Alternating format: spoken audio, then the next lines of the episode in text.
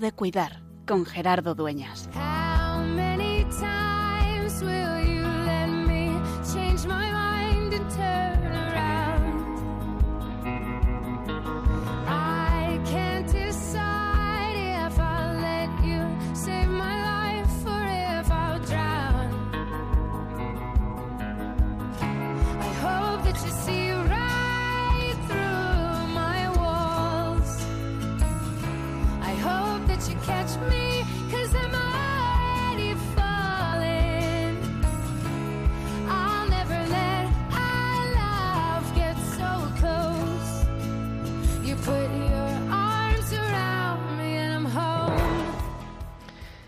En el camino de la vida Dios nos sigue acompañando.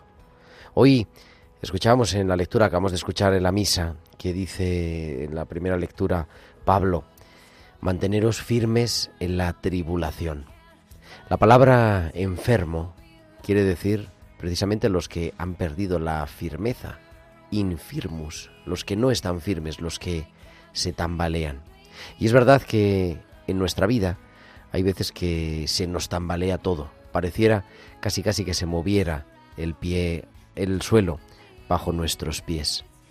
Y nos invita el apóstol a mantenernos firmes, anclados en la esperanza. Cuando estamos enfermos, cuando vivimos en la tribulación, cuando el suelo se nos mueve, podemos pensar que estamos solos.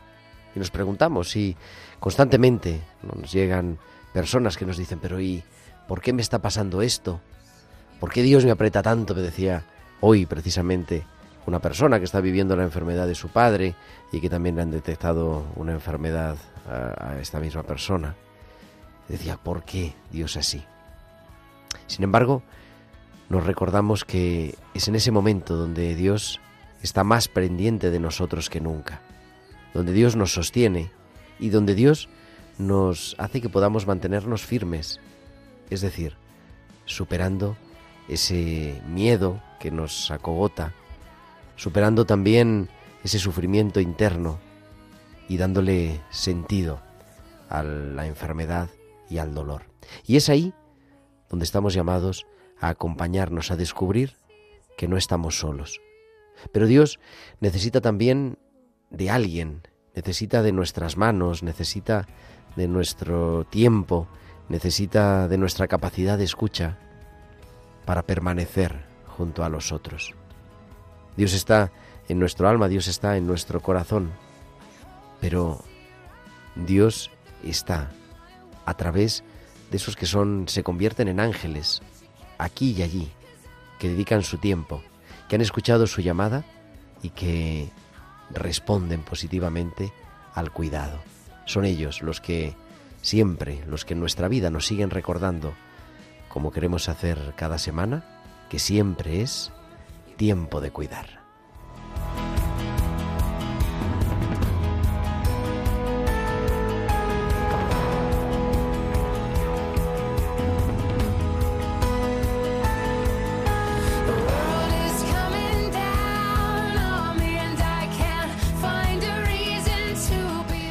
Muy buenas noches, queridos amigos de Radio María 8 y 4, 7 y 4 en Canarias y comenzamos en directo desde los estudios centrales de Radio María en el Paseo de los Lanceros en Madrid, una nueva edición de Tiempo de Cuidar, el programa de Pastoral de la Salud de Radio María que cada martes te acompaña de 8 a 9 de la tarde, de 7 a 8 en Canarias que es ya la edición número 254, o sea que estamos ya, hemos superado los 250 hace unas semanas con un equipo maravilloso a los mandos del control para que nos puedas estar escuchando tan bien como lo estás haciendo ahora. Está nuestro querido Javier Pérez. Javi, muy buenas tardes. Buenas tardes, Gerardo.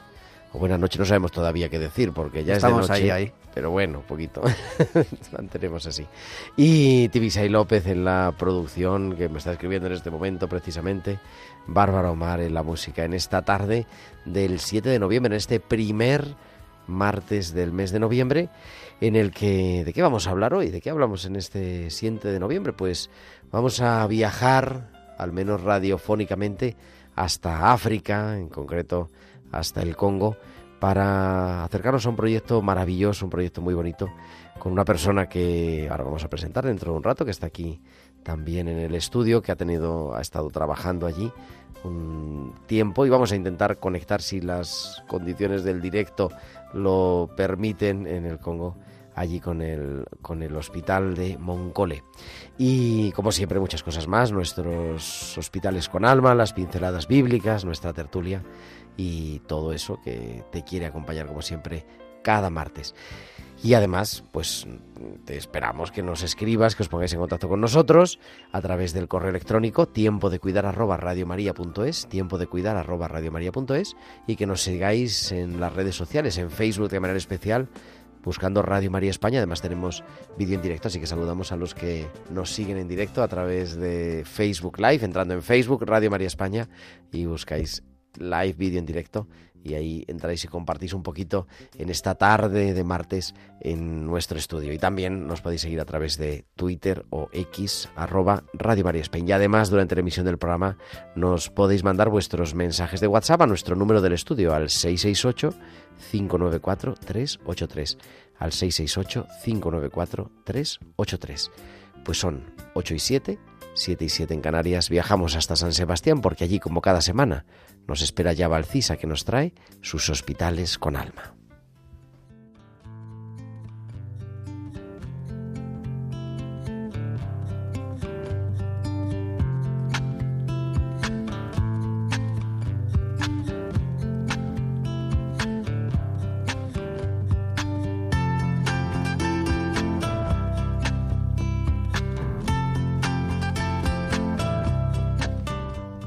Cada martes, Valcisa nos trae sus hospitales con alma. Ya la tenemos preparada, Valcisa. Buenas noches. Buenas noches Gerardo y buenas noches también a todos los oyentes. Una mirada. Cuando entro en las habitaciones para ver a los pacientes, me gusta hacerles la primera pregunta de ¿Cómo estás? Algunos corren a darme el parte de las constantes y las hazañas realizadas en la tarde anterior. Pero lo que me interesa es el estado más oculto, que poco tiene que ver con cuántos paseos han dado, pero mucho de cómo están llevando el ingreso. Hacerles tener conciencia del estado personal en el que se encuentran en ese instante se vuelve revolucionario para ellos. La gran mayoría, en un primer momento, buscan ocultar sus emociones, mostrando una incoherencia entre lo que expresan sus miradas y lo que son capaces de verbalizar. Y es fácil darse cuenta, porque todo contesta con monosílabos de bien o vale, o recurren al humor absurdo. Pero las miradas no engañan. La forma en que mira el paciente inquieto por el porvenir no puede ser ocultada fácilmente. Tan aferrados en el pasado, tan inquietos por el futuro, pero con un presente que no tiene expresiones propias, sino el fruto de la angustia de la incertidumbre. Es por ello que me fascina ver la evolución del semblante de los pacientes desde que digo hola hasta que digo adiós. Al igual que nosotros cambiamos según la forma en la que somos mirados, sé que miradas de compasión, empatía y ternura hacen que ocurra una transformación en su presencia, volviéndose relajada y con un poco de suerte hasta llegan a sonreír. Una mirada puede cambiarlo todo. ¿Y tú? ¿Cómo quieres mirar hoy al mundo? Hasta la semana que viene. Hasta la semana que viene, Valcisa. Aquí te esperamos como siempre en tiempo de cuidar con tus hospitales con alma.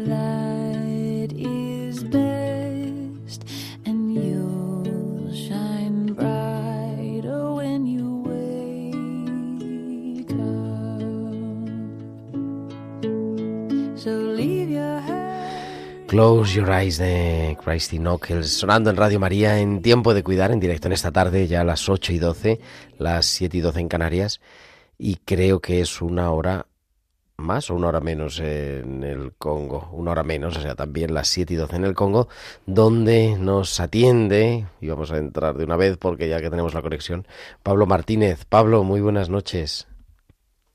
Muy buenas noches. Que Pablo Martínez es, habla un congolés maravilloso, pero se le entendemos muy bien en español, es el director de proyectos de la Fundación CECFOR que impulsa el Hospital Moncole, la Escuela de Enfermería ISI, un centro de formación y apoyo sanitario, un centro de producción de semillas, vamos, un poco de todo en Mongol, en Congo, en concreto en Kinshasa, y que me dicen que llevas más tiempo en Congo que en España, Pablo. Llevo aquí desde el 2008 viviendo, aunque es cierto que ya había hecho algunos viajes en los años 90. ¿no? En el 98 ya había aquí. Estamos empezando a... Ha funcionado bien hasta el buenas noches, pero... Vamos a ver. Pero bueno, mientras tanto aprovecho a saludar a nuestros otros invitados que tengo aquí. A mi izquierda, la doctora Maite García Coraidas. Maite, buenas noches. Buenas noches, Gerardo, encantada de estar en tu programa. Y también José Manuel Esteban, que está aquí, que ha venido, que dice que no quiere decir nada, pero por lo menos que nos salude a los oyentes. Buenas noches, José Manuel. Faltaría más, buenas noches. Maite, tú has estado en Congo hace 15 días. Hace nada, exactamente. Estuve allí desde el día 7 al 15 de octubre, mm, disfrutando de, de aquel país e intentando darles un poquito de luz, nunca mejor dicho. Exactamente, exactamente. Y trabajando precisamente en este hospital, en el hospital Moncole, Moncole. en Kinshasa. Eh, ¿Tú a qué has ido allí? Pues bueno, vamos a empezar que podría decirte que, que me liaron un poco. Yo soy médico, soy oftalmólogo, eh, trabajo aquí en España, en un hospital público, en Guadalajara concretamente, y bueno, un, un buen día, un compañero mío me llama y me, me ofrece, oye Maite, vente, con, vente conmigo, vamos a, con una fundación, me ha ofrecido irnos a un país africano, exactamente primero no me dijo dónde, eh, vamos a intentar, vamos a operar cataratas. ¿Te vienes? Perfecto, ahí voy Y yo. entonces llegaste a Kinshasa y estaba Ahí estaba. Pablo Martínez. Pablo- Pablo, buenas noches otra vez. Eso es. Buenas noches. Vamos a A ver ver si- si hay buena conexión. Vamos a probar, es que esto no es fácil, como ustedes pueden comprender. ¿Y qué hace un granadino, no? En el Congo. No, yo, yo soy de, de Huelva. Ah, Bueno, un ubense, mejor todavía. ¿Qué haces allí, Pablo? ¿Cómo, en fin, eh, el- el- Pues- la vida te ha llevado allí? Bueno, el- todo empezó, yo trabajaba antes en tema de cooperación en una fundación navarra y entonces en los años 90 eh, eh, pues tuve la oportunidad de venir aquí para apoyar los inicios de, de Moncole. Y en el 2007 empezamos ya, eh, Moncole empezó en 1991, que era simplemente un centro de salud, ¿no? De, simplemente habría de 8 a 5 de la tarde. En el 96 eh, pusimos en marcha un, la maternidad. En el 2001 pues, nombraron Hospital General de Referencia de la zona de salud de Fula a Moncole y entonces pues ya se estudió la posibilidad de bueno pues de hacer un hospital pues de, ahora mismo tiene 110 camas entonces se hizo todo el, el anteproyecto el proyecto básico y el proyecto de ejecución y en el 2007 pues empezó la construcción ya del hospital definitivo. Y entonces lo que me llevó aquí fue pues eso, el seguimiento de la, bueno, de lo, como había buscado financiación para los proyectos, pues el seguimiento de los de los proyectos, ejecución. Y luego ya pues en el aquí sí estuve del 2008 al 2014 que viví aquí más o menos nueve diez meses al año. Y en el 2014 pues ya me vine definitivo, ya eh, que fue y, ya me vine pues a vivir aquí, vamos. Maite, cuando llegas a cuando llegas a allí a Kinshasa, te encuentras con un hospital que es este que nos está diciendo Pablo. Pablo. Bueno, un hospital te sorprendió positivamente. Eh, pues sí, la verdad es que primero te saludo, Pablo, no sé si me estás escuchando, pero mm, encantada de saludarte otra vez a, a través de las ondas. Y nada, ahora mismo pues llegamos allí y me, sorprendió, pero muy gratamente. La verdad es que tienen un gran hospital en Moncole.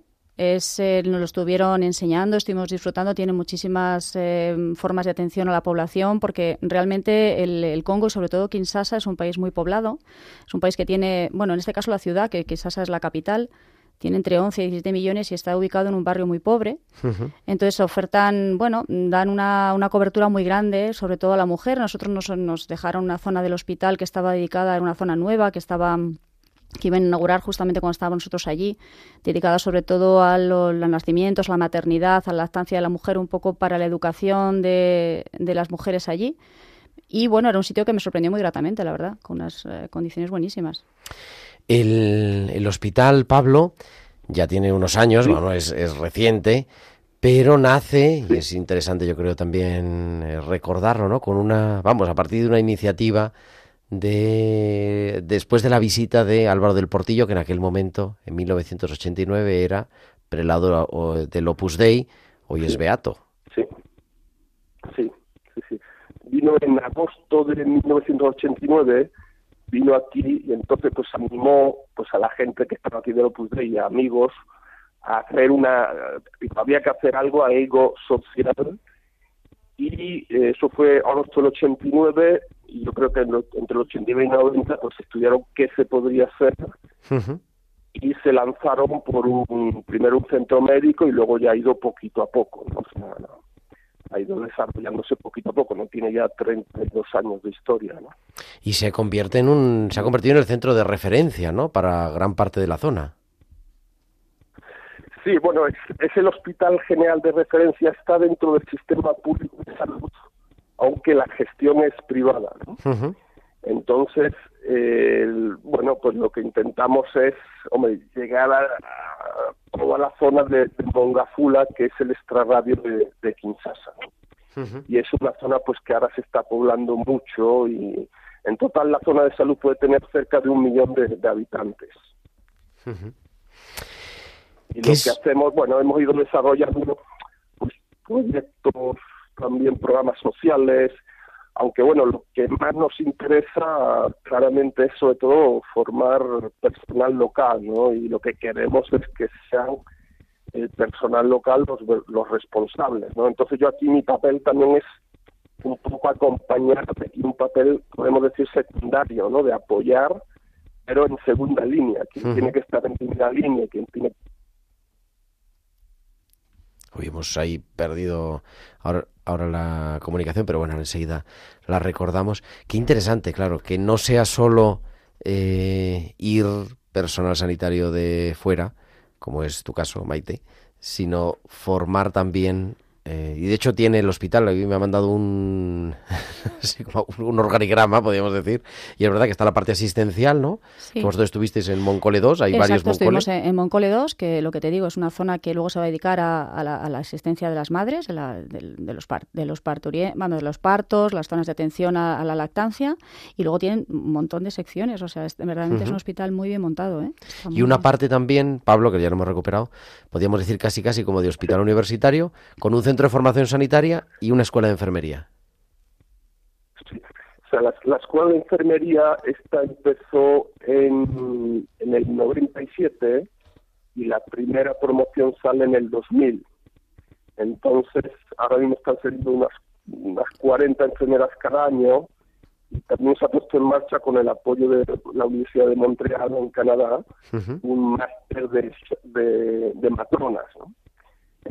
Entonces, bueno, eh, también es de esa manera, pues poquito a poco, pues se- van formando gente. Y, el, CEFA, que es el Centro de Formación Sanitario, lo que queríamos sobre todo es consolidar la formación de los profesionales sanitarios que ya han de- dejado la universidad, pues hacer una especie de formación continua, ¿no? Y con este, también se está trabajando mucho una enfermedad que no es nada conocida en España, que se llama la drepanocitosis, en inglés es sickle cell, que afecta a cerca del 1% de la población y que, bueno, pues eh, los niños de hasta 5 años que te pueden, la, la tasa de mortalidad está en el 75%, entonces poquito a poco se va se va bajando, es una enfermedad hereditaria, genética de la sangre, y bueno, y ahí se, se, se está también trabajando mucho en esta enfermedad, todo en sensibilización, como es una enfermedad genética, eh, si la persona es SS o AS, se casa con, con- con otra persona Ujú. SS o AS, hay el 25% de posibilidades de que el- los niños, el, el hijo tenga esa enfermedad. Entonces lo que estamos, estamos intentando sensibilizar también para bueno, pues evitar que las personas que sean SS o AS no se casen, ¿no? Y luego la, la población infantil, pues seguirlas, ¿no? Que son, ahora mismo estamos siguiendo unos 1.500 niños discapacitarios y con el Hospital Valdebrón tenemos un programa de prótesis de cadera para jóvenes discapacitados en España, pues claro, se- la prótesis de cadera es para gente mayor, ¿no? Mm, Claro. Y son gente pues entre 15 y 40 años, 35 años, que por esta enfermedad tienen grandes dificultades para andar. Entonces, con el Hospital Valdebrón de Barcelona, pues estamos haciendo un programa de prótesis de cadera para enfermos de panocitario. ¿no? Entonces, es un gran paso, porque bueno, ya es una cirugía más seria, ¿no? Claro, claro, es un nivel. Vemos que es un, bueno, un trabajo de formación continua, un hospital eh, de referencia. Yo quería para terminar, Pablo, porque, en fin, eh, tampoco queremos abusar de, de tu, de- No. en fin, es qué significa, ya a nivel más personal, si me permites, ¿no? Eh, no sé qué te ha aportado el estar viviendo ya tantos años en África, estar en contacto con estos proyectos de, bueno, también de cuidado, ¿no? De desarrollo, de salud. Sí. Bueno, yo, yo tomé la decisión de aquí, de, de venirme aquí a Kinshasa, o, bueno, pensando que quizás veía que podría ser mucho más útil aquí, pues apoyando pues estos proyectos sanitarios y también estamos trabajando muchos proyectos agrícolas con cooperativas, sobre todo de mujeres. Ajá. Creía que podría ser más útil eh, viviendo aquí y apoyando esas, estas iniciativas que no en España, ¿no? Bueno, pues la vida me ha llevado por estos derroteros y bueno, yo creo que se aprende mucho, ¿no? De, de, ¿no? pueblo congolés, que es cierto que, pues, suf- que sufre mucho, que hay grandes carencias, pero bueno, eh, gente muy alegre y, y, vamos, tiene- es cierto que viene muy al día, pero bueno, es, aprender también de, de, de- de saber superar todas esas dificultades diarias, ¿no? Pero bueno, pues siempre van con, con- con una gran alegría y yo creo que de eso se aprende mucho, ¿no? África engancha, como dicen. Sí, yo creo que engancha porque jo, ves que, que, que se puede que puede, se pueden dar pasos, que puede mejorar la cosa, que puede es cierto que hay que tener paciencia, hay que ir poco a poco, pero eh, dándoles a ellos la responsabilidad y acompañándoles, yo creo que se puede avanzar y, se pueden hacer muchas iniciativas y muchos proyectos por el bien de la población local de aquí, siendo ellos los que manejen verdaderamente el proyecto y las y, dirijan la, la actividad. ¿no? Pablo Martínez, desde Kinshasa, desde el hospital, podríamos decir, de Moncolia, que con muchas cosas más, en realidad, eh, como director de proyectos de la Fundación CECFOR. Muchísimas gracias. Tienen toda la información los oyentes que quieran entrar e informarse más en la página web moncole con K, moncole.cd. Moncole con K, eh, y ahí lo, lo pueden ver. Y nada, muchísimo ánimo y seguimos en contacto, Pablo. Vale, muchísimas gracias, Gerardo. Muchas gracias, Maite. Igualmente, Pablo, que vaya muy bien. Saludos. Bueno, Maite, ¿y a ti qué, qué es lo que tenías que hacer allí? Pues mira, eh, ya te... la tarea? Porque claro, tampoco estuviste eh, 15 sí, estuvimos, no, no, claro, no, no, exacto. Lo de lo de Pablo es eh, mucho más mucho más bonito quizá, porque es toda una vida casi que lleva allí. Nosotros nada, nosotros llegamos allí, éramos un, un grupo, una fundación, como decimos, oftalmológica, llevábamos todo el material para poder ayudar allí. Éramos un grupo de 10 personas, éramos cuatro médicos, mm, dos cirujanos, en este caso mi compañero Gonzalo Bernabeu y yo, dos mis cirujanos oftalmólogos, una compañera que era simplemente un oftalmólogo de campo y se dedicaba a, pues a chequear los pacientes y ver cómo estaban previamente a la cirugía y posterior. Teníamos un anestesista que también nos ayudaba a anestesiar a los pacientes y que fuese más confortable la cirugía. Y luego íbamos eh, cuatro compañeros que eran voluntarios de campo que nos ayudaban, pues hacían la, la, labor de celador, la labor de ayudarte a echar los productos que necesitas en las cirugías, en fin, todos a una haciendo, haciendo la labor, ¿no? Y nos encontramos con pacientes que nos estaban allí esperando en masa prácticamente. La verdad es que el hospital de Moncole, mm, dirigidos por Pablo y por los médicos que estaban allí, habían hecho una previa selección de esos pacientes, ya estaban allí esperando. Nosotros los volvíamos a valorar por si hubiese que, evitar alguno o hacer algún tipo de tratamiento previo. Y nos dedicábamos a operar, a operar cataratas que a lo mejor tus oyentes no saben mucho lo que es una catarata, pero la catarata es una patología ocular que lo que hace es que con la edad eh, nuestro cristalino, que es la lente que tenemos dentro del ojo y nos hace poder enfocar y poder ver, se va opacando, se va cerrando y nos, nos, deja ciegos. Es la primera causa de ceguera evitable en el mundo. Evitable porque se opera se pone una lente intraocular dentro y vuelves a recuperar la vista. Aquí en España lo tenemos todos muy accesible porque en el Sistema Nacional de Salud puedes operarte, pero en otros países, como en este caso subdesarrollados, pues lo tienen más complicado. El nivel de pobreza es muy alto y no pueden acceder a tal cosa. Entonces, nosotros, en este caso yo eh, siendo voluntaria en esta, en esta fundación, eh, pues intentamos durante los cinco días que estuvimos eh, todo el día operando allí gente, es darles más luz, como digo, evitar cegueras. Literalmente. literalmente. Literalmente porque además es que si me preguntas a nivel personal había realmente pacientes que no son como en España, o sea, son pacientes muchísimo más jóvenes, posiblemente por la localización del país. El país se encuentra, es un país subsahariano que está localizado en la línea del Ecuador. la, quizás los, las horas de luz, es su alimentación, que por supuesto no es una alimentación equilibrada, son gente que vive en extrema pobreza, habitualmente con la mayor parte de la población con menos de dos dólares al día. Entonces la alimentación es lo más adecuada y hace que muchos pacientes con unas edades muy tempranas tengan cataratas muy avanzadas, cataratas que aquí vemos en pacientes de a partir de 80 años, allí eran pacientes de 30 a 40 años, pacientes que están excluidos de la sociedad porque están literalmente ciegos. O sea, yo te puedo contar algún ejemplo, una, una chiquita joven que no tenía ni 30 años, a la que operé de los dos ojos porque estaba ciega, no conocía al marido. O sea, hay cosas que, que no sé, te llegan un poco al alma, ¿no? Y bueno, aportamos nuestro granito de arena, todos... Eh, bueno, un poquito más que un granito. ¿Cuántos operaste en cinco días? Pues operamos 379 ojos, o sea, muy bien. Yo creo que... 379 ciegos menos, o sea, que eso está muy bien. Nos vinimos todos muy contentos y porque se nos acabó realmente el material, porque llevábamos, no sé, eran 35 maletas llenas de material, llevábamos todo desde España, pero claro, todo se acaba, tienes finito. Y bueno, deseando volver, siempre, siempre haremos nuevas, nuevas expediciones, porque a día te digo, esta fundación cuenta con más voluntarios que hacen expediciones a otras partes del mundo, países subdesarrollados, Sudamérica y en África, y siempre intentando dar, dar luz.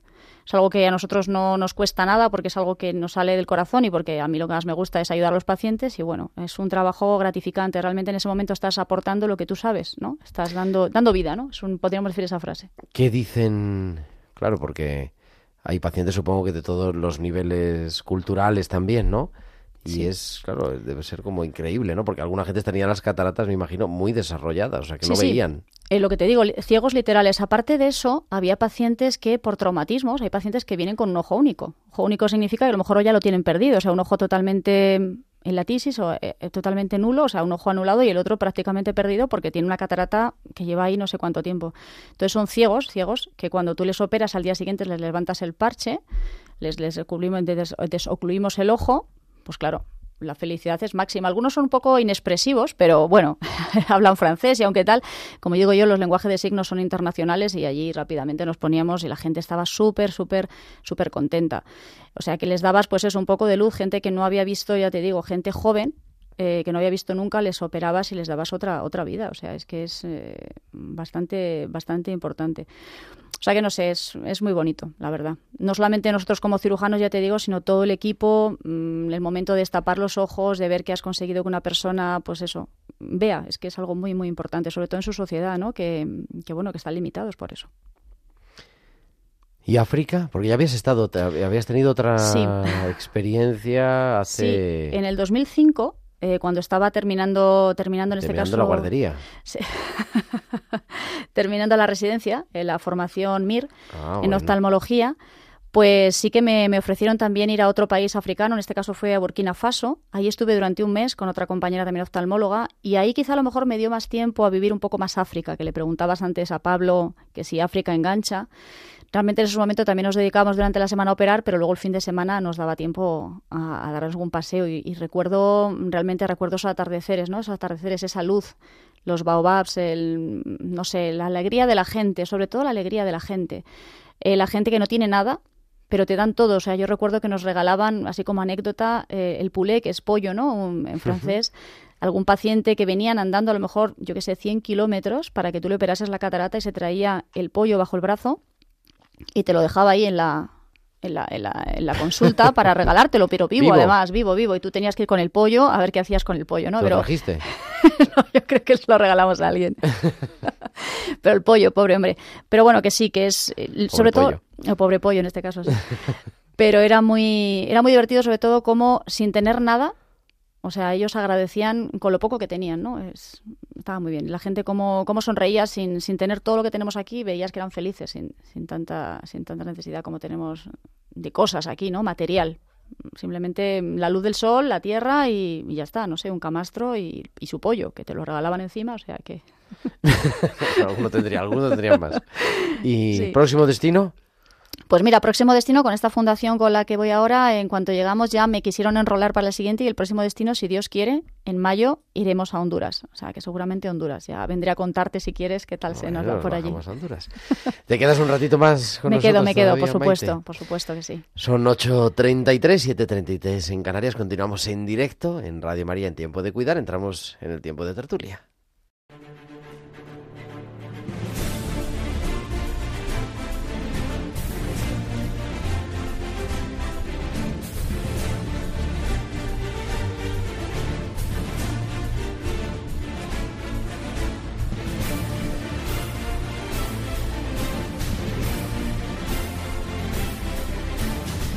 Y tiempo de tertulia que continuamos aquí en esta tarde, en tiempo de cuidar, con la doctora Maite García Coraidas. Maite, buenas tardes, buenas noches otra vez. Otra vez, buenas noches. Y se incorpora a nuestra tertulia el doctor Miguel Ángel María. Miguel Ángel, muy buenas noches. Muy buenas noches, Gerardo. Que, vamos, que es colaborador del programa, pero que también ha estado en Santo Domingo trabajando, también en misión, ¿no? Sí, correcto, correcto justo antes del COVID, un proyecto muy bonito también. Sí. Un sitio que dice Arcores.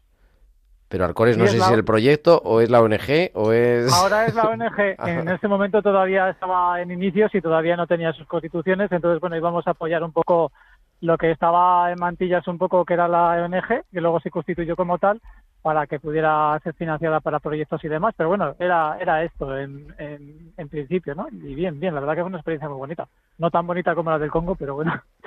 Bueno, no, pero cada uno hace otra cosa. Claro, que me dice, espérate, vamos a hacer una fe de ratas, porque no es coraídas, sino coiradas. Es así, como el nombre. Eso, eso Pero es. bueno, lo puedes decir, dice, no me llamo así. no me llamo así. No, no, no, es, no es una broma. Es que realmente el apellido es... muy- Perdón, ¿eh? Eh, Miguel Ángel, buenas, buenas noches, Ah, que, que me he metido igual. aquí. Es que lo de Coiradas es un apellido un poco complicado. Nadie me llama Coiradas. Corradas, Colladas... co- Bueno, en fin, hasta... Bueno, coiradas, pero bendito coiradas. sea Dios. Eh, digo, de esta experiencia yo os quería preguntar, eh, no lo sé, digo a los dos, eh, que Miguel ha tenido la experiencia en América, Maite dos experiencias con algunos años entre medias en África. Mm, es diferente, o sea, cuando tú vas, antes de ir, me imagino que tú llevas una idea, ¿no? De lo que vas a hacer o algo así. Hombre, y luego lo que vas a hacer lo haces, ¿no? En este caso, operar cataratas, en ese sentido sí. Pero no sé qué os parece, si, si la realidad te sorprende o, o no, o ya te- los proyectos están muy cerrados y, y da eso también mucha seguridad, no lo sé, no sé, lo que, los que queráis, el que queráis. Mm, Hombre, en mi caso, yo, perdona, yo en mi caso siempre este tema de la misión siempre lo tenía un poco, yo soy médico de familia y bueno, pues como somos un poco todoterreno, pues era un poco válido para para múltiples posibilidades de misión. Lo que pasa que bueno, también pensaba que me tenía que vacunar con la edad para poder para poder tenerlo todo con la mirada esa de no salvar el mundo, sino de echar una mano en lo que se pudiera y como se pudiera, ¿no? Y yo creo que eso sí me permitió ir un poco más mayor y con ya cierta experiencia y bagaje clínico y, y, bueno pues para resolver cosas sobre la marcha pues como por ejemplo pues como le habrá pasado a la compañera la falta de material el entenderte con, con la gente de allí el vademecum las medicinas que tienen disponibles y demás no que bueno que es con lo que trabajamos aquí. Para aquí nos parece muy fácil que tenemos todo a la mano no Sí, sí, eso es. Yo estoy un poco de acuerdo contigo, Miguel Ángel. En mi caso, como es un poco más instrumental en el sentido que operamos, al final sí que es cierto que el, material se acaba, se acaba terminando, ¿no? Y entonces, bueno, pues echas mano de otro tipo de, de subterfugios quirúrgicos o pones dos lentes o haces alguna historia, consigues colirios, eh, que son las gotas que ponemos después de la cirugía, pues bueno, preguntando por aquí y por allá. Pero bueno, que, que en realidad todo se acaba entendiendo y todo se acaba salvando, la verdad. Y bueno, yo lo que preguntabas, eh, Gerardo, sí que encontré un poquito de diferencia entre las dos veces que he ido. En 2005, como fue más tiempo eh, y era más joven, eh, no sé, era como, fue como realmente una gran sorpresa y era todo como mucho más abierto, me encontré con muchas más dificultades, íbamos con no tanta preparación. Esta vez he ido más preparada, he ido con una fundación que le va todo, todo cubierto y casi era como trabajar en el hospital allí. O sea, no me ha faltado, no he notado que me haya faltado nada. Más Moncole, como hemos dicho, nos ofrecía muchísimas cosas, ¿no? Entonces ha sido como muy, muy bonito a la vez de divertido, ¿eh? O sea, que ha estado muy bien. Hombre, y agotador también, Sí. dice José Manuel, porque dice que José Manuel es que, digamos, es el marido de Maite y el chofer. Sí. Pero decías, José Manuel, fuera de micrófono. Sí, sí, bueno, yo lo que decía la doctora Maite, cuando decía, no, pues no me cuesta nada, pues hombre, mm, su esfuerzo, destacar el, el esfuerzo de los voluntarios que van allí, incluido ella, lógicamente, de, de- porque se pegaban palizas literales todos los días para operar a la mayor gente posible y ayudar lo más posible, y llegaba, pues eso, literal, muerta, literalmente muerta eh, por la noche, ¿no? Entonces, bueno. Sí, bueno, los, los horarios laborales eran bastante extensos. Nos levantábamos a las 6 de la mañana y, y volvíamos a, a- a cenar, bueno, a las 8, bueno, cuando se acababan los pacientes, ¿no? Si a las 8 me habíamos acabado de operar, porque nos había acabado los pacientes, o las lentes, una de las dos, habitualmente los pacientes se nos acababan antes, pues nos volvíamos a casa. Pero sí, extenuante porque comíamos en 5 minutos, o sea, que realmente es, un, es, una, es una carga de trabajo enorme. Bueno, supongo que como, como le pasa a Miguel, a, a Miguel Ángel, ¿no? Pero, pero Que bueno, que es muy experto el- gratificante. todo el día pacientes también, Miguel. Pues era curioso porque al principio, como no nos conocían, eh, nosotros estábamos trabajando en una zona Jaina, que son bajos de Jaina, que es una zona de San Cristóbal, muy cerca de la capital, pero bastante deprimida, una zona con mucho trabajo pues negro, eh, mucha gente que- con muy pocas posibilidades. Y era un dispensario en que se les cobraba lo justo para evitar un poco la sobresaturación, ¿no? Y cuando. Llegamos, pues como éramos los únicos blancos, hay que decirlo, pues nos, nos, nos pensaban que éramos americanos. Entonces, claro, la gente se cortaba un poco porque, claro, no, no, no hablan en inglés y tal.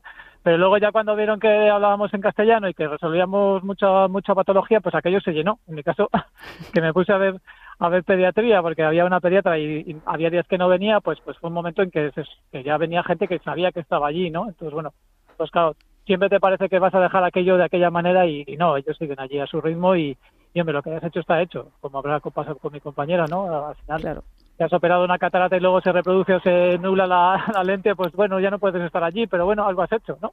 Sí, sí, no, en nuestro caso exacto. Ya, bueno, una vez que le operas la catarata no, no puede volver, pero eh, la verdad es que lo bueno de aquí de Moncol es que luego ellos tienen oftalmólogo, como decía antes Pablo, o sea, están formando a gente de allí y tienen algún oftalmólogo que, de allí, congoleño, que les va a revisar a la semana y al mes. Yo he estado en contacto con Pablo y me ha dicho que todos los pacientes han ido por ahora bastante bien, además no hubo ninguna complicación, o sea que todos han ido bien, eh, por lo menos en el momento quirúrgico, pero bueno, yo me quedo más tranquila porque luego sí que hay una cierta cobertura, al menos allí en el Congo, para, para que los pacientes sean revisados si les pasa cualquier cosa. O sea, que por ese aspecto bien.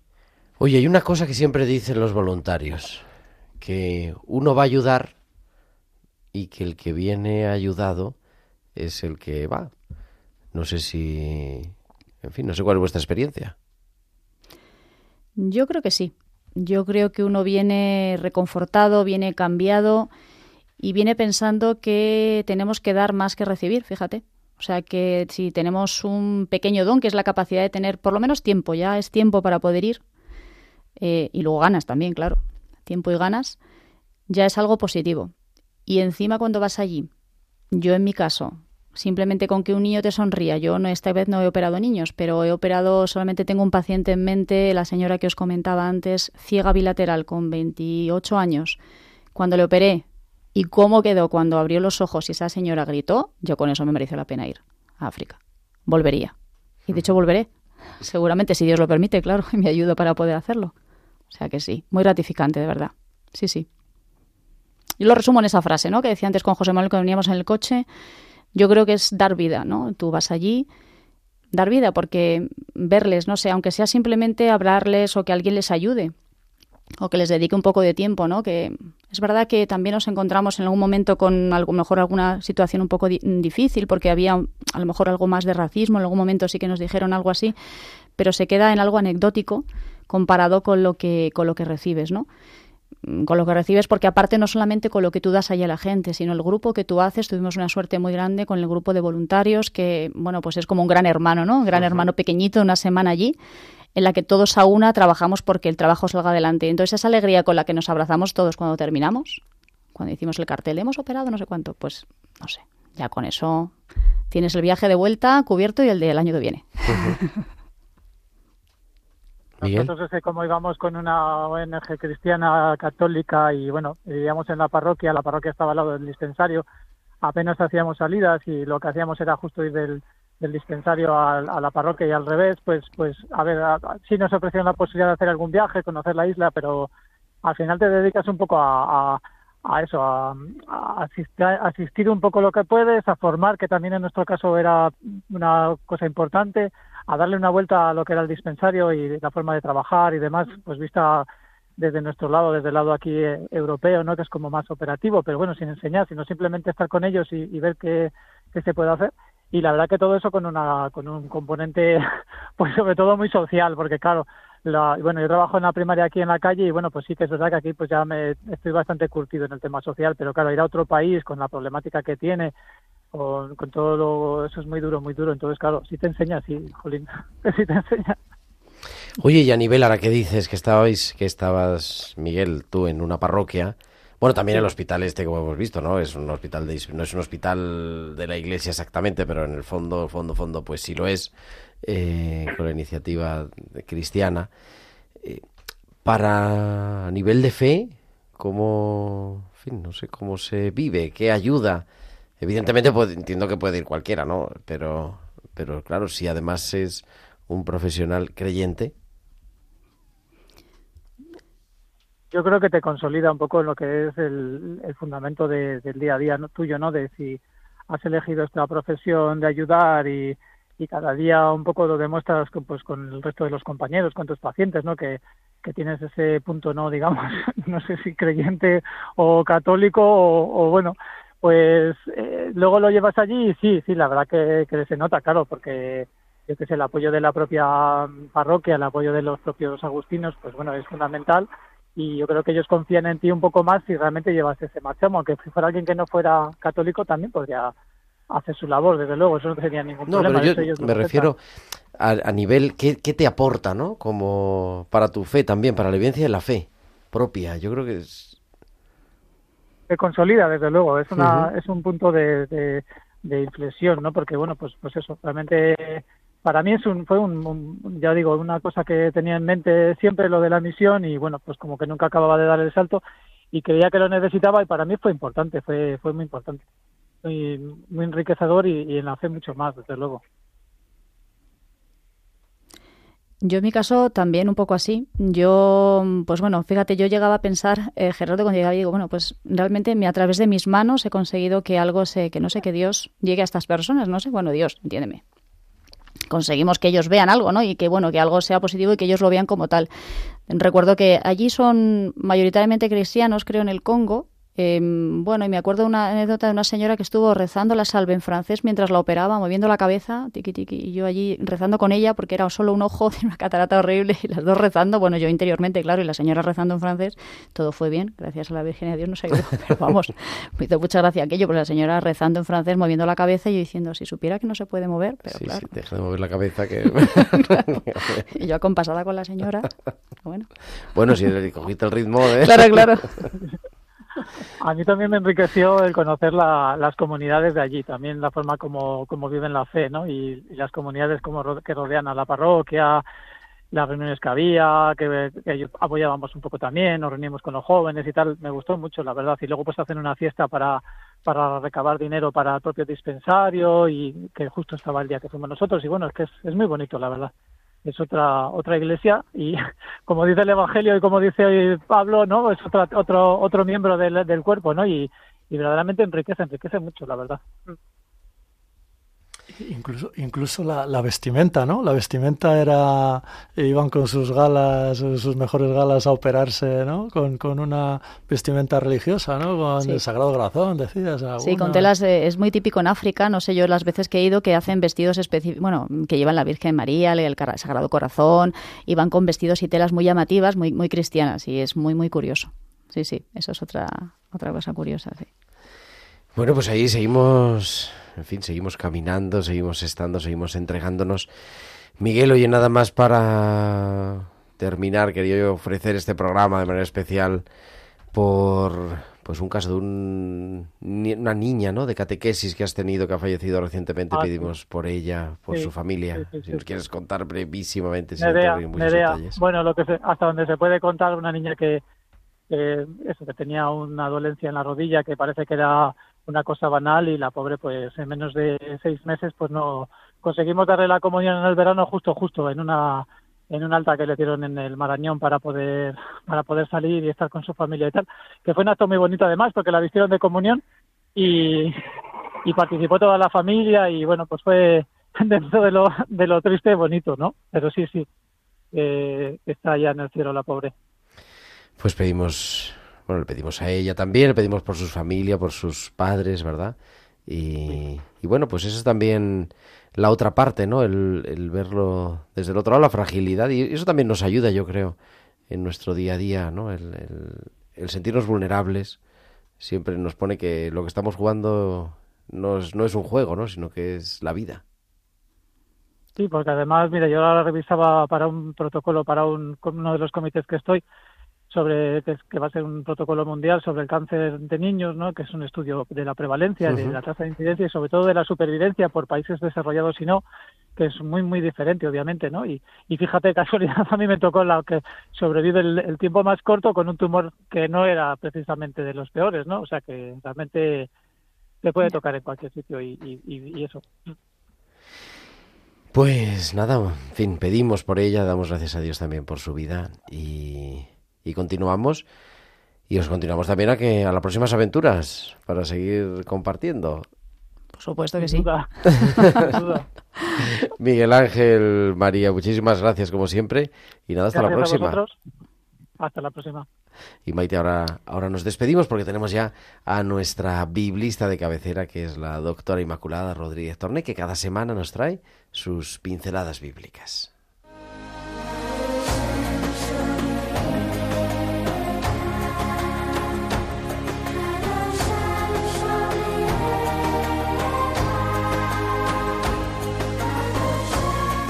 Y como cada semana, digo, Inmaculada Rodríguez Torné, nuestra biblista, nos trae sus pinceladas bíblicas hoy para hablar de Santa María Magdalena, de la que el Señor expulsó siete demonios. Muy buenas noches, Inma. Buenas noches, querido Gerardo y queridos amigos de Tiempo de Cuidar. Pues seguimos hablando de los exorcismos de Jesús, esas curaciones tan especiales. Y hoy quiero recordar la figura de María Magdalena, de la que los evangelios dicen, entre otras cosas, que Jesús había echado siete demonios. Estamos ante la discípula más conocida solo por detrás de María, la madre de Jesús. María Magdalena era oriunda de la ciudad galilea de Magdala, actual Megdel, que se encuentra en la orilla occidental del lago de Genesaret. El nombre arameo Magdala significa la torre, debido a una gran torre helenística cuyos cimientos han encontrado los arqueólogos en el puerto. Cuidado, no hay que confundir a María Magdalena con la pecadora que entró en casa de Simón a ungir los pies de Jesús, que encontramos en el pasaje de Lucas 7:37. Es verdad que la tradición artística la ha representado casi siempre, con los pelos sueltos, en actitud de penitencia por sus pecados, pero la crítica literaria nos dice que son pasajes distintos y con mucha probabilidad personas distintas. Lo que sí es cierto es que María Magdalena aparece en los cuatro evangelios como seguidora y discípula de Jesús y estará a su lado hasta el fin, al pie de la cruz en el Gólgota. Y fue testigo privilegiado de la resurrección de Jesús la mañana del primer día de la semana. Pertenece al grupo de las mujeres que vinieron de Galilea para seguir y servir a Jesús, dos verbos clave para el discipulado. Bien, hablemos de la expresión siete demonios. Pues siete demonios podría indicar una enfermedad grave o una enfermedad recurrente, con mucha probabilidad de tipo mental o emocional. Durante siglos identificó el mal de posesión con el mal moral, y la que fue la mayor discípula femenina de Jesús comenzó a ser la prostituta arrepentida, y así su figura quedó oscurecida y tachada durante siglos.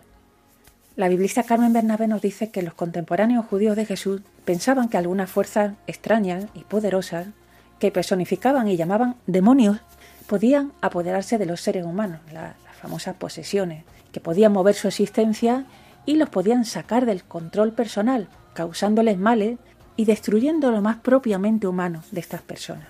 Sin embargo, nosotros hoy en día tenemos una comprensión muy alejada de las causas de estos males y estas explicaciones de demonios nos dejan bastante insatisfechos.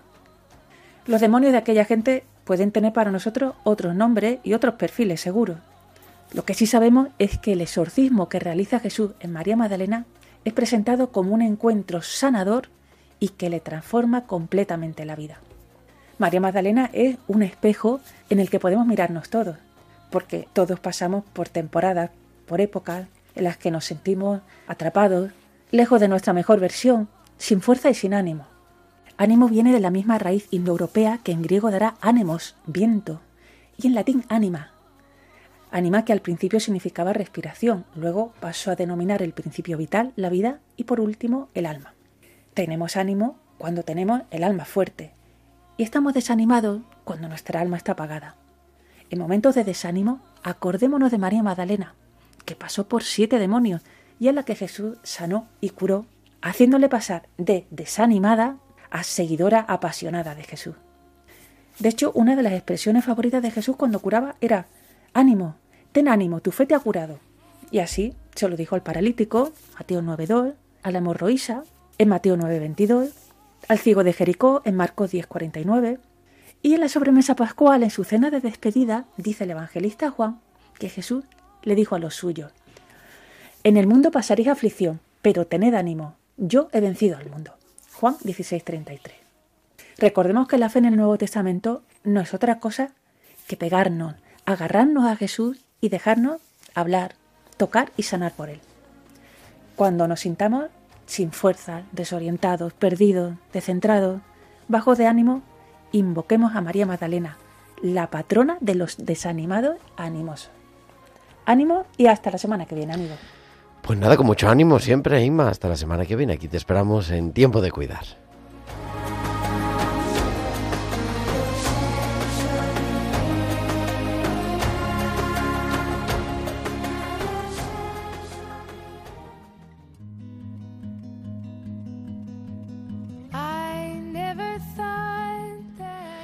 Pues ya 9.54, 8.54 en Canarias y nos tenemos que... No, 8.54, 7.54 en Canarias. Nos tenemos que despedir. Pero bueno, no ha sido la cosa tan difícil como pensabas, Maite. Que va. De hecho, te estaba diciendo, esto me está encantando. Pues nada, aquí te esperamos. Vamos a venir en más cuanto veces que vuelvas aquí. de Honduras, venimos otra vez. O Eso yo que es. sé, o algún tema que tengamos que tener nuestra Una charla oftalmólogo de confianza. Eso es. Con todos tus oyentes y contigo, cuando quieras. Muchas gracias. Muy bien, muchísimas gracias a la doctora Maite García Coiradas y también José Manuel Esteban. Muchas gracias a los dos. Buenas noches. Muchas Buenas gracias, un noches. placer.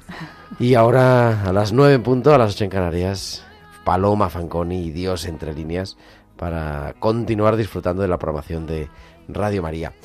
Nosotros nos despedimos, gracias a Javi en el control de sonido, Javier Pérez, y volvemos la próxima semana, el próximo martes 14 de noviembre, y estaremos como siempre aquí a las 8 de la tarde, a las 7 en Canarias. Hasta entonces, que tengáis una feliz y santa semana. Un abrazo de vuestro amigo el diácono Gerardo Dueñas. Han escuchado Tiempo de Cuidar con Gerardo Dueñas.